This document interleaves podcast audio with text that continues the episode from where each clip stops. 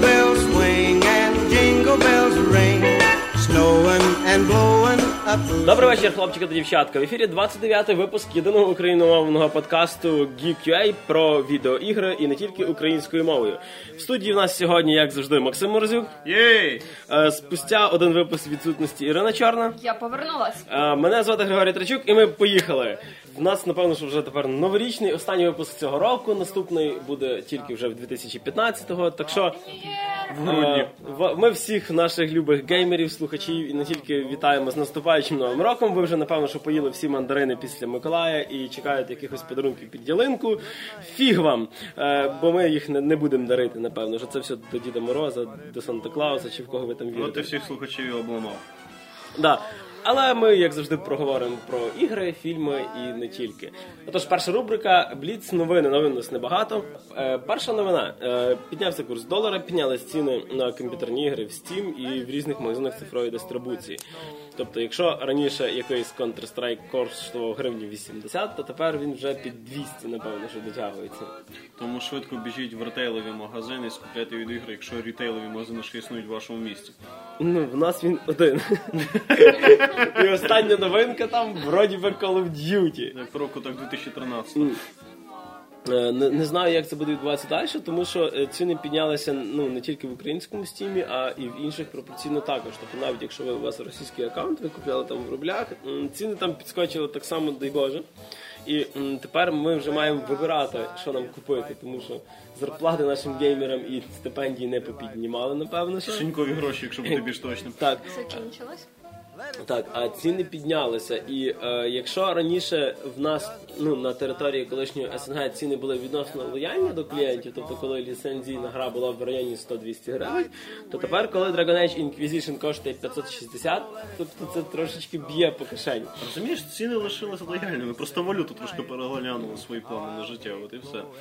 Ні, ну будемо надіятися, що або піднімуть наші зарплати, або будемо наївно надіятися, що якось стабілізується курс. Обидві надії вкрай наївні, але ж надія це все, що нас лишається. Зато е, ми вже знаємо, що стартувала з- така святкова розпродажа в Steam, так що якщо ви маєте якісь свої заощадження, купіть це все зараз, того що потім воно буде дуже дорого. Або інвестуйте в нерухомість. Да. І потім купіть ігри на цю нерухомість. Да. Я взагалі рекомендую в зв'язку з тим, що все летить по одному місцю. Коротше, якось от їхати в село, вчитись, забувати. Продав картоплю, купив Dragon Age. Продав картоплю. Інформаційний обмін, я так чую. Да, там навчитись стріляти зі зброї, там не знаю, захватувати чужі села, там всяким цим чином. Capture the flag village. Capture the village, коротше, режим цього. Але от пора якось вертатися до Стати наших. сільським головою, наприклад. Стати народним губернатором. О, Знаєш, народним я навіть губернатором. так би це сказав. Бігати по селу з всякими вилами. Це Відвоювати да, свою територію. Кричати, що ми заляшка. Об'являти, що ми вкрай радикальні народні а губернатор ладно, йдемо далі. А, ну, а взагалі то трошечки печально те, що настільки змінились ціни на ігри, тому що е, бути чесним геймером стає все тяжче і тяжче, напевно. Що. А нечесним геймером так само. Да. Як був, так і лише. Е, Рухаємося далі. М, Проблема, скажімо так, консольних ексклюзивів починає потрошку зникати, тому що е, вслід за Final Fantasy 13 е, вже перестало бути консольним ексклюзивом е, Metal Gear Solid. Остання частина 5 Ground Zeroes, відповідно, власне Metal Gear Solid 5 Phantom Pain, яку всі чекаємо, вийде одразу на ПК.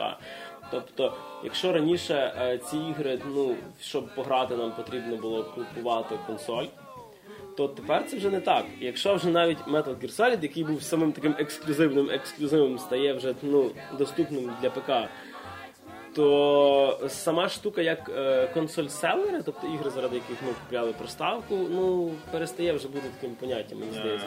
Ні, ну трохи перегинаєш, якщо чесно.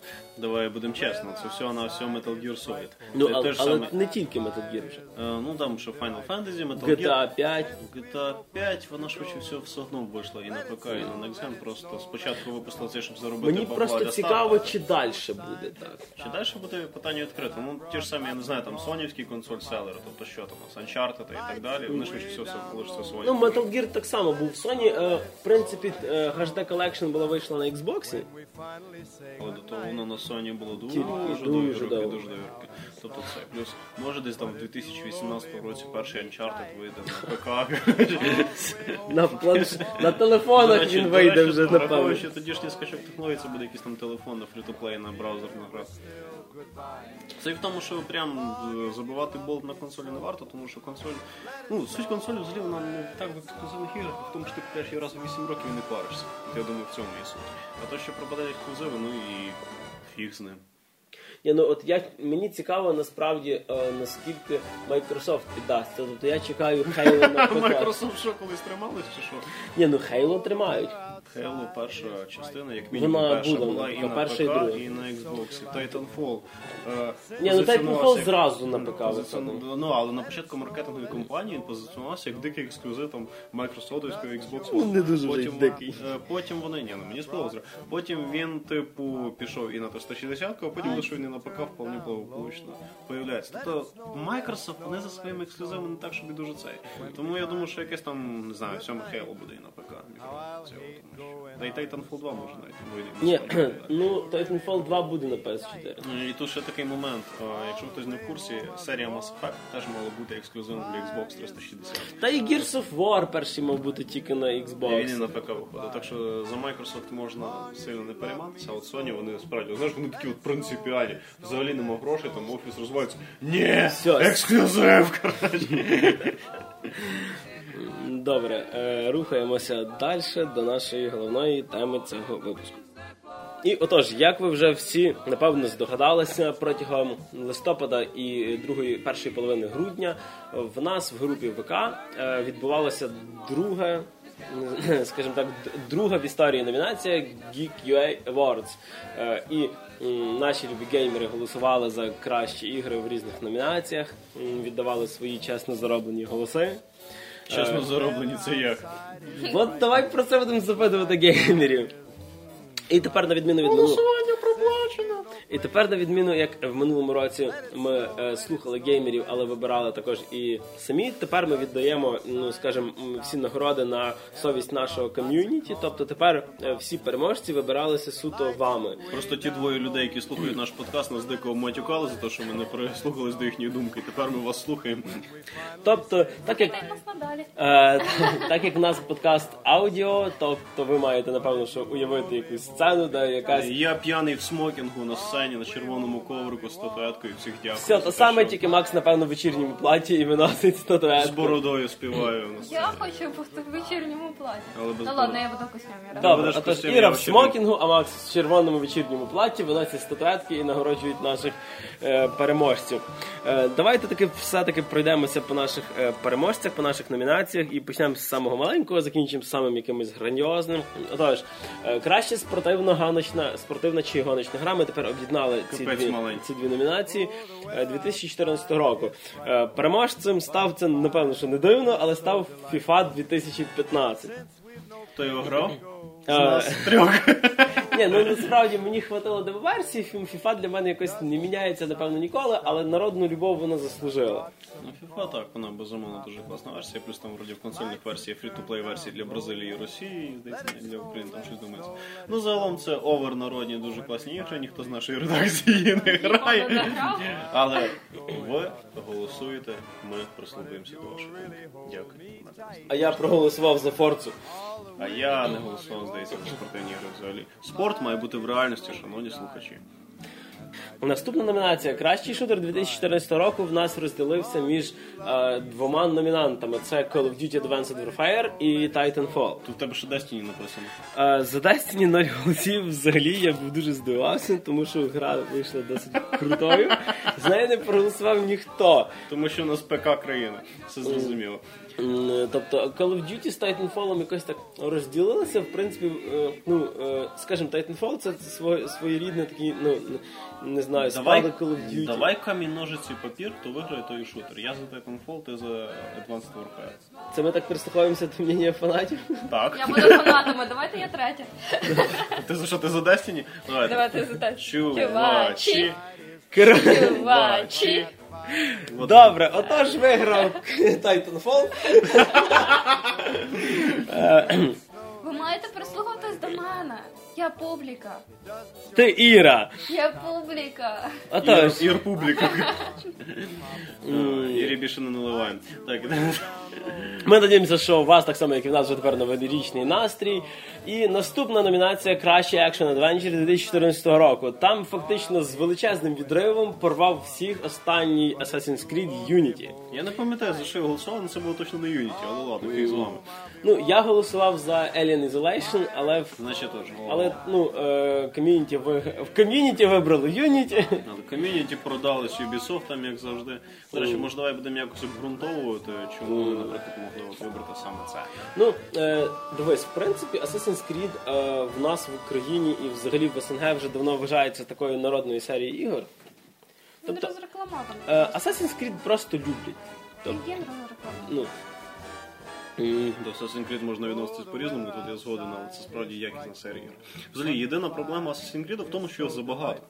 Ну, тобто, реально, я цього колись- року дві вже вийшли. Е, Там ж е, Ubisoft, вони на Steam теж робили свою колекцію розпродаж.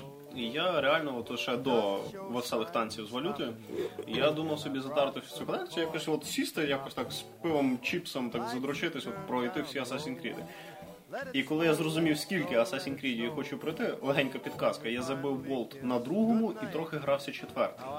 Це що Black Тобто так. Тобто стільки всього набрало, що я зрозумів, що напевне Assassin's Creed я так пропущу, буду колись на пенсії, коли я вже буду старий, буду собі от грати Assassin's Creed. Так буде це. А внуки будуть підходити, фу, що за шнягу стару ти Ти граєш. думаєш, що ти ту саму гру граєш постійно. Да, до речі. Діду, хвати стривати. Ні, Еціо.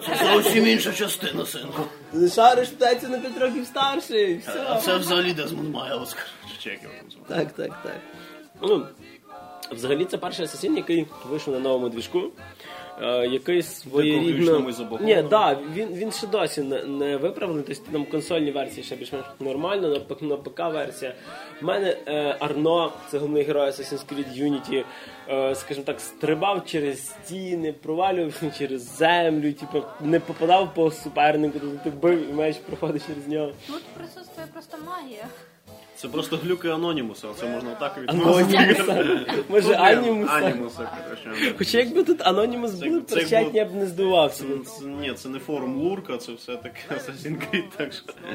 Тобто просто дуже класна тема була, що коли е, була це історія Еціо, ці друга частина була Дони, то дуже часто пробивалися там, наприклад, англійська або російська локалізація, дуже часто пробивалися італійські словечки. І деякі люди вважали, що це типу локалізатор з Халкулу. А насправді в чому фіча? Це розробники самі одномитно так робили. Тобто вони казали, що Animus це програма, в якій є перекладач. Цей перекладач справляється не зі всіма словами. І тому деякі слова пробуваються. Це досить класна фіча і чудовий мазер. Да, да, я тільки хотів сказати. Тому можна баги теж на це все списувати. Отож, кращий Action Adventure 2014 року по версії Geek Awards Assassin's Creed Unity. Наступна номінація Краща RPG 2014 з величезним відривом більшим, ніж відірвався Еціо, боже, Арно і Assassin's Creed від всіх екшенів. У нас вирвався Dragon Age Inquisition. Останнє творіння BioWare і останній такий досить ну, серйозна гра від Electronic Arts. Тобто останнє. Ну, на даний момент то, що випустили, це саме новинка від Electronic Arts. А, окей. Dragon Age Inquisition до самого свого релізу ну, викликала до себе дуже якісь такі спорні насправді Наші жарти про кооператив, кажуть, наші. і багато-багато інше. Але вийшло все набагато е, краще, ніж напевно, що ми, ми надіялися чи не надіялися. Вона не стала Скайрімом, тобто це не став абсолютно відкритий світ. Але ведмеді все одно страшні. Ведмеді це зло. У мене було Ми більше. зацінили тут десь годинку назад битву грішу з двома медведями чи трьома. Чим менше медведів, тим краще. мене більше шансів було з тим драконом, який скали розносив. Скажімо так, щоб ви зрозуміли, що собою являла та битва, яка складалася як мінімум з трьох спроб. Мені здається, гріші в фіналі архідемона, того чи хто там зараз головний вбити буде легше, ніж цих трьох ведмедів. Ну це таке. Суть в тому, що це справді велика, велика, соковита, здоровезна РПГ. І такого вже не виходило дуже давно. Тобто це от справді РПГ, яке ти будеш гратись, хочеш не хочеш, в 1.50. Тобто от справді це просто от велике РПГ, яким вони колись Ну, були Ну, от, от цього разу Inquisition і uh, Divinity Original Sin це два таких гіганта з RPG жанра, напевно, що. Взагалі якість Dragon Age Inquisition полягає в тому, що вони поєднали Dragon Age Origins і Dragon Age 2 Да. і забрали з обох частин все найгірше і при цьому лишили все найкраще. Тобто це такий Origin на стероїдах і взагалі дуже шикарна там система прокачки, система діалогів, багато цікавих персонажів різної орієнтації. Так. І заліз, ну, грати весело, класно, Всі Ну, на рахунок орієнтації я був дуже шокований за орієнтацію головного танка в грі. Оцей Rising Bull, цей бешений бик Кунарі. Такий двохметровий рогатий мужик. Бешений бик Кунарі це класний псевдонім на якомусь порнофорумі. дуже класно, коли ти заходиш раз до нього в е, кімнату, а він такий полуголий лежить і типа. е, Знаєш, так хлопає по дивану, йде до мене захисник. що ти робиш? А він, а що я роблю? Знаєш, і тут починають заходити різні персонажі. Тут заходить Варік і такий, ой, мужики, все нормально. Вибачте, що потурбував. Вибачте, що потурбував. З якимись справами заходить Касандра, типу там інквізитор, тут нас нападають. Ой, боже, типу, На вас на вас нападають. Ну, Але насправді, е, що сподобалося. е, Бик Кунарі сподобався, да? Такий. е, ні, я не за то. Що ти, що тобі треба? Є різної орієнтації персонажів, але це не настільки е, ярка грань, як в другій часті. Тобто, коли з Андерсом ти либо з ним спиш, либо з ним сваришся. Ні. Значить, я якось неправильно грав в Dragon 2. Ні, ну просто так, чисто так, якщо хтось не в курсі, але щоб пити проти мейнстріму, я зараз, зараз граю з Dragon Age 2. І мені здається, всі ці казки про засилля геїв і про те, що тобі фактично нав'язують гомосексуальні стосунки, там, м'яко кажучи, переборщили з цим всім. Там прям такого всього немає, гра насправді досить динамічна. Єдине, що мені не подобається, що от те, що в минулій частині було таким епічним епосом про історію порятунку цілого континенту, там звелось до локальних проблем одного містечка. А так, всі три частини є сильними по-своєму. Тому Dragon Age Е, Да. І ні в якому разі не можна її пропускати, якщо ви дійсно фанат рольових ігор. Аріша, ось чому ти так хотів її купити? А ми рухаємося до наступної номінації. Наступна номінація Кращий файтинг 2014 року. Єдиний файтинг 2014 року. Ну, взагалі там було кілька, але нас виграв е, Ultra Street Fighter 4, остання ча- частина найвідомішого файтингу від Capcom. В принципі, серед е, номінантів там єдиний, хто з ним змагався, це, ж- це ще було е, від Нінтендовський. Super Smash Brothers, Да. чи як воно там? Я взагалі не грав. Це взагалі воно що собою Е, являє? Просто щоб, це, е, щоб скажімо, наші номінанти знали, що вони пропустили. З нього досить дуже сильно зляли м, всю ідею е, оцей з- від Sony з PlayStation All Star. Це такий свій мешап, коли чотири персонажі на одній зоні б'ються між собою. То Street Fighter Cross Tekken, але з персонажами інших франчиз. Е, але там рів, е, так сказати, платформені зони. Тобто в тебе зона з е, два-три поверхи має, всякі мостики, ти пригаєш, можна скидати персонажа і т.д. і т.п. Але там франшизи нінтендовські, тобто всякі там лінки, зельди, коротше, Кірбі і т.д. і т.п. і Маріо. Тобто, якщо ти давно хотів вламати і Маріо, там всякому Соніком. зельдовському цьому чуваку. то маєш шанс. Е, Наступна номінація е, Кращий мультиплеєр 2014. І, і як це в принципі не дивно, величезним відривом в нас е, виграв Hearthstone. І я маю ряд запитань до ком'юніті GeekUA. Тобто ми живемо в епоху, коли є ігри з велетенськими роботами, динамічним паркуром, біганням туди-сюди, можливістю робити там якісні, надзвичайно круті піруети, серії кілів, пригати з робота з базуки стріляти, потім пригати назад в робота, це все виносити нафіг, розтисамлювати три види різних роботів, все дуже класно воюється, і ми взяли карточну гру. Як ви поняли, Макс голосував за Titanfall. Тобто, чисто так, якщо хтось не в курсі, і це дивно. Ну добре, ком'юніті, вам справді видніше, і ми до вас прислухаємося, але Ну десь останніх два місяці ком'юніті разом з редакторським колективом просто рубало в Hearthstone. тобто кумовство з нашого державного апарату переходить на GeekUA. Дякую, дякую, дуже класно. Ну, Макс, тут ще не було навіть номінації косинка, також не було. Косинка року, ну найкраща косинка. Косинка року. Також не було. Найкраща гра, яку грає Іра року, тобто Так, так, так. Ні, не грає, я- грає Іра Рок. Game of the Чому? Year. Непогано? Іра Edition. Чому? Краще мультиплеєр, Hearthstone. Black Edition. Чому тобі не Іра подобається? Black Edition, це класно. Що що? Чи мені не подобається Hearthstone? А, ну я не знаю, розумієш, на дворі так чисто так, 2014 рік і в епоху, коли ну я розумію, в чому її успіх, але вона мені ну просто не цікава. Ну тобто вона класна, вона мені не цікава. Розумієш, І людям- я грався в Magic the Gathering, і Magic the Gathering цікавіше. Magic- Magic the Gathering замутніше. І Blizzard, звісно, класні ребята, дуже чекаю на Heroes of the Storm і на Overwatch. Але все одно найкращий мультиплеєр цього року мав бути Titanfall. Тому давайте перетасуємо голосування. Але так як в нас демократія в групі ВКонтакті. То я виступаю за. Е, Чому не на якомусь формі там Electronic Arts або щось таке? І не відходячи від мультиплеєру Hearthstone, рухаємося до кращої мобільної портативної гри. Вгадати з трьох разів, хто виграв. Hearthstone, версія для iOS. Ну я взагалі не маю коментарів, давайте. Ні, ну в принципі на, на фронті мобільних ігор, е, скажімо так, е, ну був ще в нас е, World of Tanks Blitz, був ще Ще Monument краще. Valley, і Оце шикарна річ, оце справді кльово, Так, і надзвичайно про неї ми далі поговоримо про наступну номінацію. Але в принципі, напевно, що Херстоун ви- зараз в нас так би заробляє таку м, народну славу, яку колись, напевно, що собі десь достали всякі GTA і Counter-Strike. Мгм, Знаю цю народну славу. Гріша заходить в якусь кафеху і каже, слушайте, давайте порубаємося безплатно в карточну гру. Всі такі, о, давайте, о, як просто почали, потім все народна слава. І знаєш що? Блізарди ще не занесли бабла. А, то ти там що доживати будеш. Скоро, до Далі на Windows Mobile, на Tamagotchi, на Nintendo 3DS. На Тетріс. Ну, якби він вже вийшов, е, але він Але тільки в Нова декількох... Зеландія, Австралія і ще там щось таке. Так, тільки в декількох країнах, а для Росії, України До кінця року буде.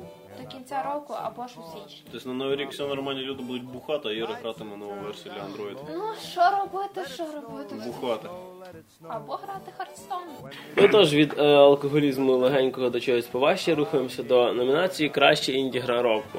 Вона ж краще наркоманія року. І взагалі одна з напевно що кращих ігор року в нас виграв без сумнівів Monument Valley. Гра основана на малюнках і картинах художника такого як Ешер.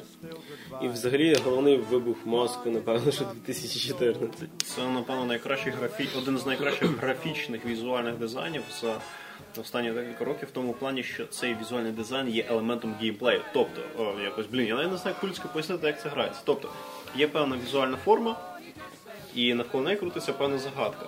І міняючи ракурс або просто певні рухи в цій формочці, ти міняєш взагалі от всю конструкцію будівлі. І воно під такими різними кутами міняється, що ти просто ну, не уявляєш, воно могло б так змінитись. І це просто шикарно. Це взагалі best. Е, І наступна номінація. Краща стратегія 2014. Їх було небагато цього року. Одну ти навіть забув писати. Так це я пер... Red Dragon. А, ну це аддон фактично був. А XCOM Enemy Within це взагалі ні разу не аддон.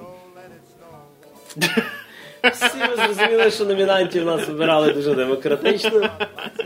А, ну просто поділилися в нас голоса між е, XCOM Enemy Unknown, і е, якщо відділити так, як це було доповнення, то напевно, що єдиною повноцінною стратегією, яка набрала найбільше голосів, було Sid Meier Civilization Beyond Earth. Ну, вона їх справді заслужила, тому що попри те, що моєю улюбленою грою цього року в жанрі стратегії є Wargame Red Dragon, то Civilization Earth по загальним рисам справді є найкращою стратегією. Вони забрали взагалі від серії. Ну, це, як вже казав, як вже я його цитував, Ярослав Швед, це перехідний етап між п'ятою і шостою цивами, по суті. І це якісний перехід між цим. Перехідний період між ними. Е, вони, вони в чому ідея? Тебе відправляють в космос в якості колоніста на іншу планету, і ти там розвиваєш нову колонію і трьома різними варіантами, ні, п'ятьма різними варіантами добиваєшся тої чи іншої перемоги, е, того чи іншого головного досягнення в кінці. І головне, от що мені сподобалось, забрали цю стадію з пещерними людьми, середньовіччям і всім іншим. Знову ж таки, синдром цивілізації. Ти сідаєш десь там в сьомій вечора, встаєш в третій ранку чи в четвертій ранку, розумієш тобі через 3-4 години на роботу, і ти просто. І ти не жалкуєш про потратений час, і це саме головне. Ну це надзвичайно класна гра, і насправді слово звання найкращої студії цього. Е, наступна номінація Кращий студія-розробник 2014 з величезним відривом, хоча, в принципі, е, майже під час цього голосування нас билися дві, дві студії: це Blizzard Entertainment і Ubisoft. Е, Просто фанати GQA від одної іншої студії, ну так стінка на стінку на вулиці там. Hearthstone проти Assassin's Creed. Так, і ви ж ті, що грають Assassin's Creed, лупяться краще, вони просто так всіх розбили до крові фанатів Хардстоуна і Е, викинули І так на як обочину. паркур переміг, то кращою студією розробником признали на Geek AI Awards 2014 студію Ubisoft. Е, Фактично є за що, принаймні за кількісною, якісною такою, не знаю, якоюсь Співвідношення кількості і якості там справді хороше, тобто тут тобі і Far Cry 4, і Assassin's Creed Unity, і Assassin's Creed Rogue, І Watch Dogs. і дофіга Assassin's Creed, Watch Dogs, яким би неоднозначним він був не прийнятий, але все одно це справді хороша, якісна по-своєму гра, і будемо надіятися, що це початок нового франчайзу. Тому що серіал в вигляді Watch Dogs я дуже хочу. Мені дуже сподобався сеттинг, попри те, що там не все допиляв добре.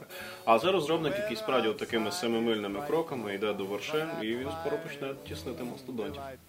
Та він же доснув сам мастодонт, по суті. І плюс вони дуже цікаві анонси зробили. Тобто цей Rainbow Six е, і The Division мені дуже сподобалося. Ці дві ігри дуже чекаю.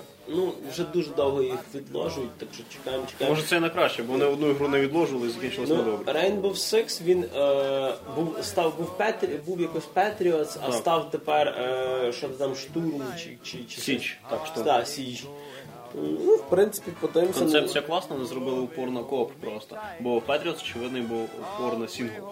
Там ж була ця вся сюжет, і я дуже жалкую, що цю штуку відмінили, тому що мені дуже подобається, як там це все. Така було. сюжетки що, взагалі не буде? Здається, ні. Ну, от воно все так виглядає, що це буде суто кооп спрямована гра. Як і Вов. А, ну, подивимося. Е, наступна номінація. Ми закінчуємо потрошки з іграми, лишивши на десерт най, най, най, найголовнішу номінацію. А поки що кращий фільм 2014 року. Тут е, порвав всіх останній фільм Крістофера Нолана «Інтерстеллар». Ну, зі всього, що виходило цього року, це безумовно найкращий фільм, тому що, попри ряд незначних косяків сюжет, які могли трошки зіпсувати враження, якщо ви придираєтесь, фільм якісно зроблений, гарно знятий, шикарно поданий. Ну і Ганс Циммер Е, номінація якраз фільм року в нас була напевно, що з найбільшою кількістю номінантів, тому що фантастичних фільмів цього року було дуже дуже багато, і було дуже багато всякого непоганого. Тобто, ну особисто я голосував за е, вартових галактики, які теж прям так підкорили від перших до останніх кадрів, хоча інтерстеллар також. Ну, Вартові галактика, галактика це, напевно, найкращий розважальний фантастичний фільм. Найкращий відносно серйозний фільм це Інтерстеллар. А з нефантастичних фільмів, ну це вже, напевно, трошки окрема історія, тому напевно не будемо їх особливо зазначати. Але просто ще й на фоні того, що більшість фільмів це там або продовження, або приколи вже досяки давно являються далеко не найкращими продуктами на цю тему, то да, Інтерстеллар тут безумовно відривається. І від кінематографу великого рухаємося до кінематографу мальованого.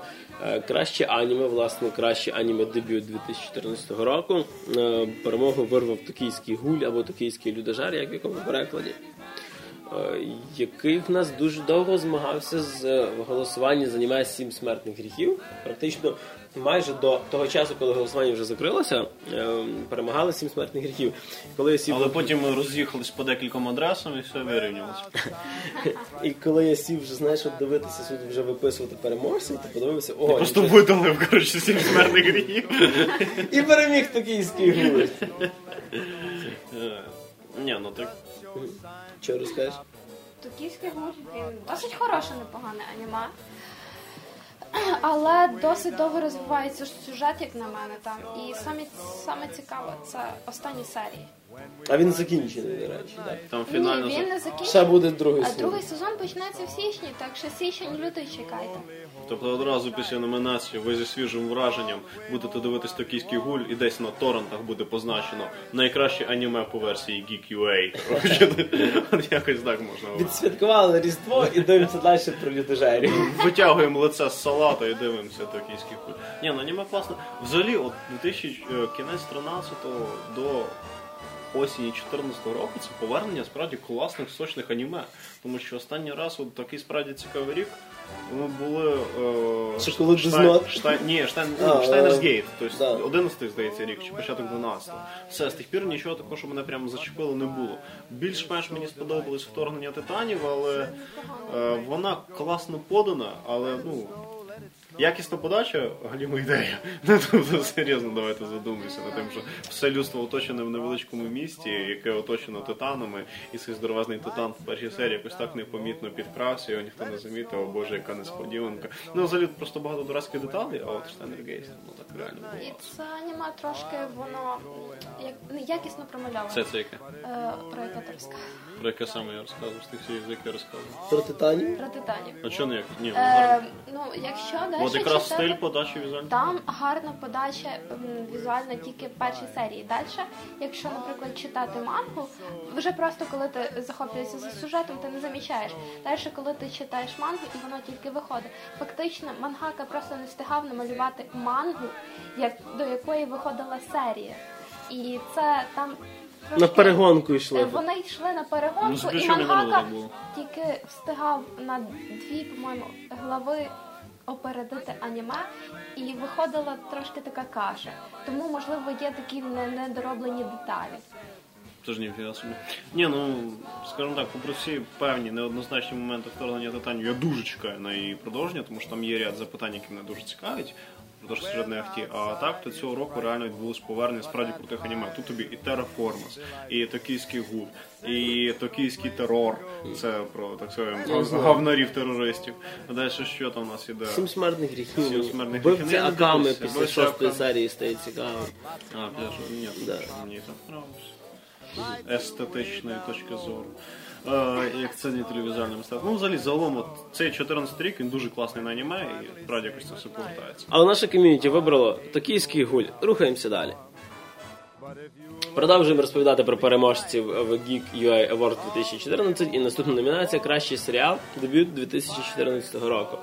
З непоганим відривом перемогли, е, скажімо так, переміг серіал, який розказує про молодого Джима Гордона, молодого, дуже дуже молодого Брюса Вейна і всіх інших жителів Готем. Відповідно, серіал так називається Готем. Ти не бачив? Я не бачу. Я ще не дивився. Я дивився з зі всіх фантастичних серіалів, які виходили цього року, там чи екранізацію коміксів, то я дивився тільки ту Константин. Ну, Тому що в мене дуже зачепив комікс, я справді хотів подивитися серіал. А не ну агенти щита класні, вони дорогі. Ну, він- але- вони зливаються, А, як але мене. вистачило на три серії, мені дещо стало просто нудно. Готом він напевне дуже класний, тому що він от нагадав мені трошки атмосферу фільму Темний лицар 2008 року. І трошечки чомусь не розумію чому, але я ще постійно згадував фільм Хранителі е, Watchmen. Ну так, так. 2008 року, здається. Там що знімав Зак Снайдер, що знімав останній Супермен. Вот. І мені дуже сподобалось от то, як воно в такий нуар стилі. Такий нуар, але класний такий нуар. Готем непоганий, але має дуже слабенький початок, хоча далі воно розкочегарюється дуже сильно, але ос- особисто, напевно, що на мене найбільше справив враження флеш.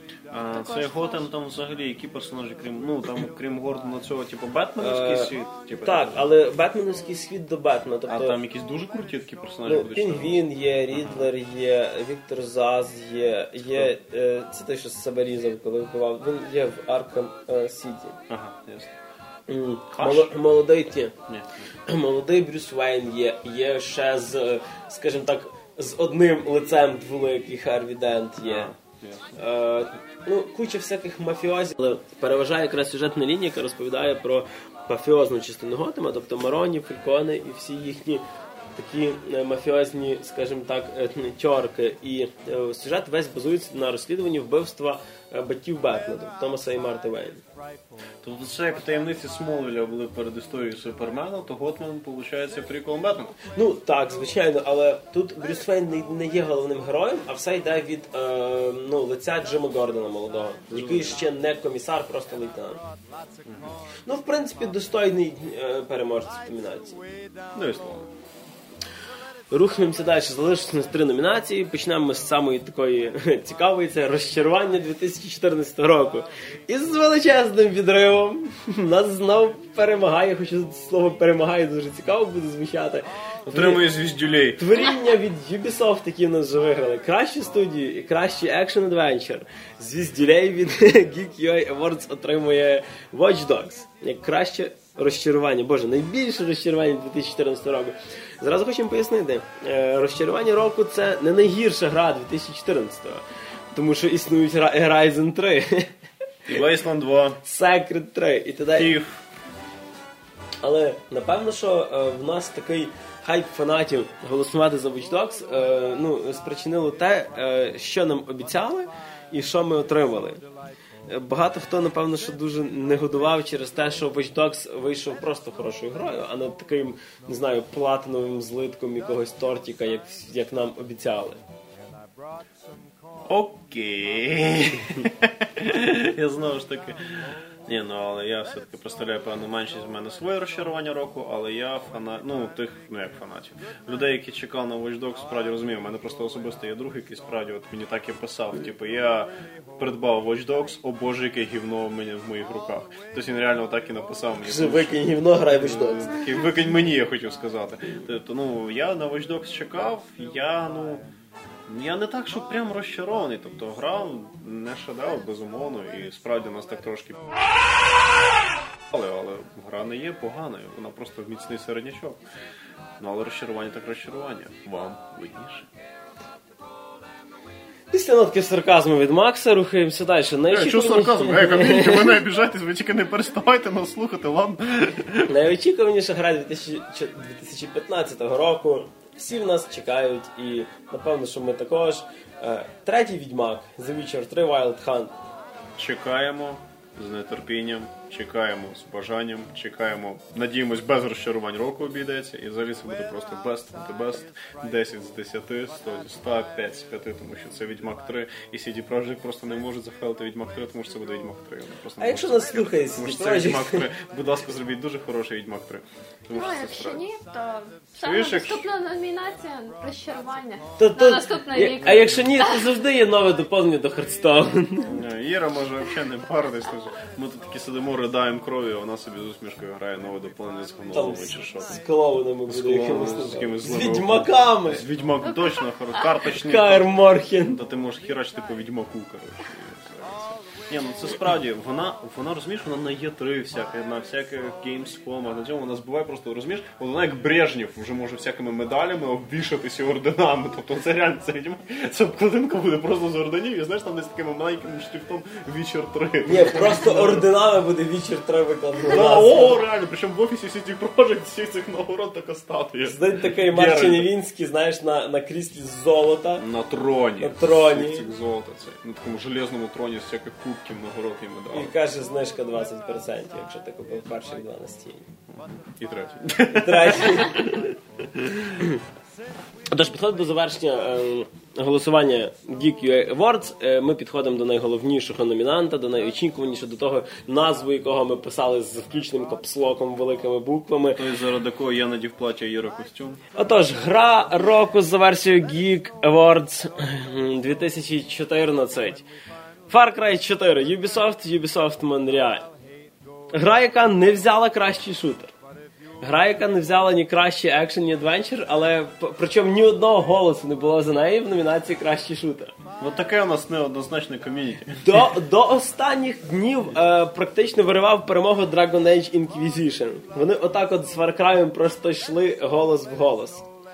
Е, але на момент підрахунку голосів Far Cry вийшов десь на 3-4 голоси вперед, і в принципі переміг за що ми вітаємо Ubisoft і Ubisoft Montreal за класну гру, за Просто хороший ми створили шутер. пару ботів і накрутили голосів, тому все нормально, не переживайте. Тут ми перемогли ком'юніті. Але суть в тому, що це справді якісний класний шутер у відкритому світі. Це по суті третій Far Cry, який допиляли до кінця. Тобто, от Far Cry 3 це було таке, от франшиза вже загинається і стає нікому не цікаво. Тому, пацани, експериментуйте як хочете. До речі, знаєш, що хочу сказати? Far Cry 4 це особисто моя улюблена гра про Бетмена 2014 Та, року. Там всі ці крюки є, можливо. Тому що в тебе є фактично плащ з крилами, там оцей вінгсют, в тебе є крюк-кошка.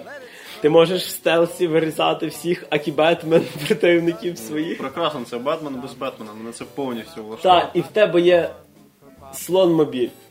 І на тебе може напасти орел. Коли ти, коли ти навчишся, да, на тебе можна напасти орел, ти дуже дивно виглядає, ти йдеш, збираєш якісь травички, і тут на тебе така байдовина. Але... на Але початку нереально пів хп збиває. коли ти вперше сідаєш на слона, це якесь непередаваєме відчуття. Ти просто їдеш на цьому слоні, розкидаєш весь блокпост противників, злізаєш зі слона, він йде місити туди. Я, я починаю розстрілювати якийсь народ, і я чую, що мій слон кричить від мене кличе. Григорій поможе! Я забігаю, починаю на нього дивитися, а він повертається до мене. Є! І з таким розумієш, Гріша, а я слон! Він до мене а я слон! І вас вбивають. Да, потім я розумію, що на слоні все-таки легше можна вижити, ніж коли ти з нього зладиш. Але е, Far Cry 4 зробив все те, що робив Far Cry 3, тільки ну, помножив це не тільки кількісно. Bigger, stronger, faster, better. Е, Отож, ми знову вітаємо переможця в найголовнішій номінації. Краща гра 2014 року за версією Geek UA Far Cry 4. Підходить до закінчення 29 випуск подкасту Geek Підходить до закінчення 2014 рік. Ми дуже ми, ми багато чого зрозуміли, як каже Стен Марш. Е, напевно, що все Ким би він не був. Це Соус Парк дурню. Е, Підвалими підсумками ми під 2014 роком нагородили всіх, кого могли в е, Geek UA Awards. І напевно, що коли ви вже почнете це слухати, то десь за день, за два е, ви будете святкувати біля ялинки і е, чекати 2015 року, святкувати новий рік. З ментами. Е, В обіз'яннику. або в GTA 5, яке вийде на ПК. І ми трошечки намагаємося якось е, підвести підсумки того всього. Дуже кльово, що ви були з нами, а ми були з вами, і ми будемо чогось вам напевно бажати. Я би хотіла в наступному році, любі глядачі і слухачі,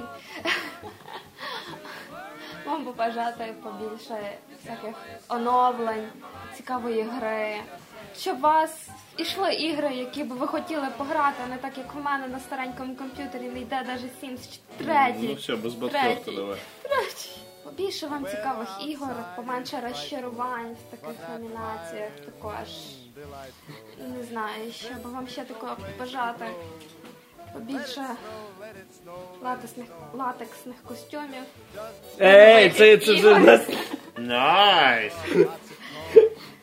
походу Остапа понесло. Да?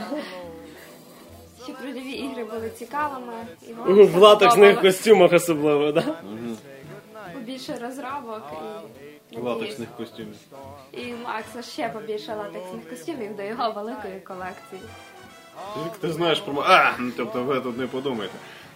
Ну, взагалі, що я хочу сказати от, слухачам і Що? Сліза така має. От Що я хочу сказати шановним слухачам, які були з нами. От всі це весь цей час, з тих пір, як проект GeekUA був перше заснований, як перша стаття появилась на цьому сайті, як перші ролики були залиті з, з коментами, з помилками, які потім Гріша казав мені управляти. Стільки шляху ми всі разом. А, приїхали. Коротше, цього наступ... Я надіюсь, що ви нормально закінчите цей рік, як адекватні люди. Ви не будете перегинати палку на різних святах. Ви не будете погіршувати життя тим людям, які не святкують в цей день, а працюють, тобто різні там працівники медицинських закладів, рятувальники, навіть, Аптеки. навіть наші міліціонери, аптеки, Ал- аптеки, Алковідділ в сільпо. Апт- аптеки ще фіг з ними, алковідділ сільпо опустошайте по повній програмі, тому що все-таки м, в багатьох, дуже багатьох розуміннях наша країна, ну, взагалі країни пострадянського простору, може нас і в Росії хтось слухає. Всі ми пережили дуже складний рік, і я надіюсь, що ми всі якось з цього всього вийдемо, і ми лишимось всі людьми, і це все буде якось нормально. В кого клепка була, в того вона і лишиться, я надіюсь. І проведіть цей рік нормально, його кінець, почніть по-людськи новий рік нормально, нормально його проведіть, грайтесь ігри, дивіться кіно, лапайте і споюєте чувіх, і щоб у вас все було прекрасно. Все, що ми хотіли сказати про ігри, фільми, ви можете почути від нас, напевно, що щодня, е, кілька разів в день прочитати це на сайті, подивитися про це все в групі ВКонтакті, послухати про нас. Ну про це все, напевно, що в подкасті.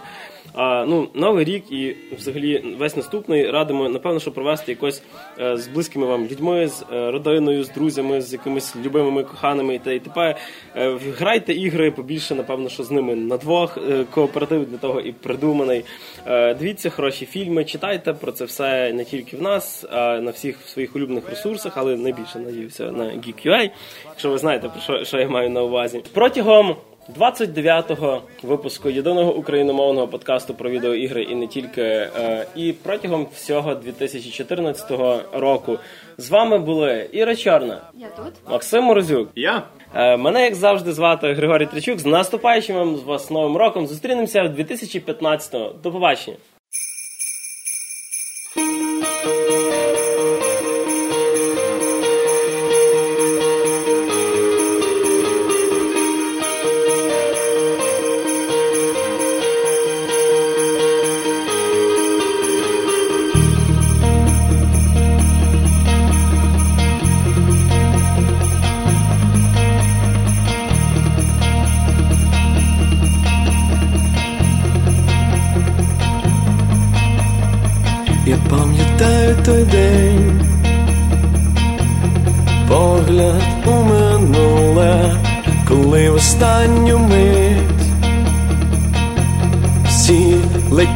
Додому.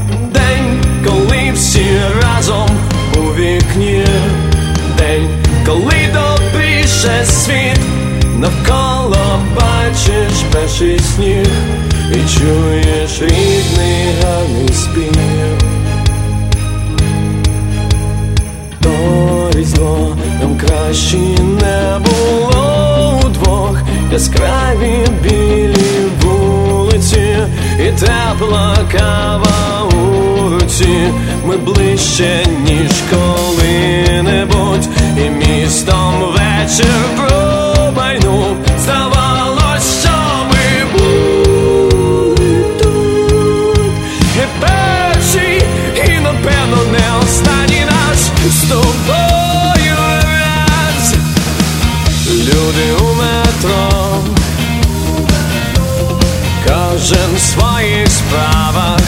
але все одно всі чекають свята, день, коли всі разом у вікні, день, коли добріше світ, і чуєш рідний гарний спів.